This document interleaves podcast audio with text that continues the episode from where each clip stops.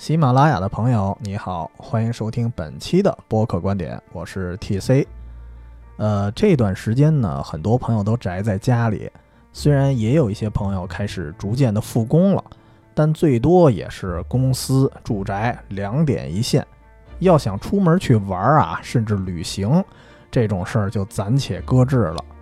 但是呢，我相信所有人都有一颗向往远方的心，要不然为什么这段时间？云蹦迪、云观影、云旅游这一系列的远程玩法也纷纷的应运而生呢。这些玩法要么就是通过手机 app，要么通过 H 五或者是电脑端，让想要发泄一下的朋友来个在线蹦迪，让异地恋的情侣开个私人聊天室看场电影，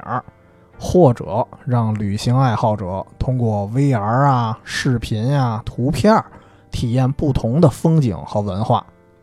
那么我相信很多朋友会觉得最稀奇的就是这云旅游了。您说唱歌、跳舞、看电影，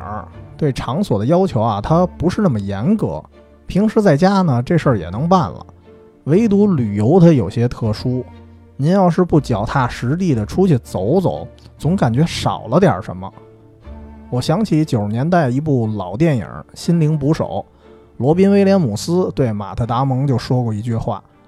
对于米开朗基罗，你可能知道很多，但是你从没闻到过西斯廷教堂的气味。”这就是说啊，旅行这件事儿，可能你看再多的书，欣赏再多的视频，也不如直接去体验来得更真切。但是这次节目呢，我想说的是，云旅游也自有它的妙处。说到这儿，我得让大家思考一个问题了：旅游对于我们自己，它到底意味着什么？其实对于我来说，旅游并不是说我出去拍个照就完了，我是希望呢能够借助旅行去汲取更多的知识，开拓更宽的眼界。那么既然是长知识，其实云旅游在这方面啊有它得天独厚的优势了。我们先说说云旅游的形式啊，其实分很多种。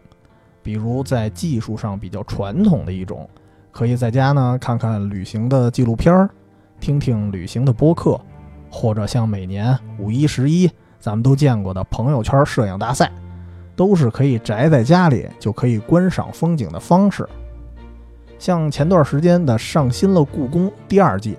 算是一个科普的综艺吧。这里面出现的很多展品呀、宫殿都属于不开放的区域。也就是说，就算您到了故宫，节目里的这些知识点您还是看不到，所以它反而呢比我们直接去景区能了解到更多的东西。那再比如在技术上又比较新颖的一些，像很多博物馆推出了云逛展的形式，有的呢是 3D 扫描各类展品，有的呢是直接让游客在展馆里进行一个虚拟的游览。拿我自己打个比方啊，我原来去四川的时候就错过了三星堆博物馆，但是呢，通过云逛展的形式就弥补了这个遗憾。这种云逛展的形式呢，具有很强的互动性，因为它可以模拟出游客在展馆里走来走去的一个状态。您还可以自主选择我看哪个展品，逛哪个展区。而且，当您拉近某个展品或者文字说明的时候，还会发现这些影像特别的清晰。相比之下呢，您要是在旺季去博物馆，人多的时候，反而不能近距离的品味这些展品了。有了云逛展，您倒是可以随时随地的欣赏。感兴趣的朋友可以去各大博物馆的官网去看一看，一定会有更多的惊喜。呃，另外啊，刚刚说的都是故宫啊、博物馆这类人文景观，那么自然风光能不能云旅游呢？啊，其实也是可以的。我举个例子，像河北地区有一个非常有名的景区野三坡，您要是打开他们的公众号，就会发现有一个叫全景 VR 的选项，其实呢就是通过三百六十度的全景相机，给您呈现出景区的影像。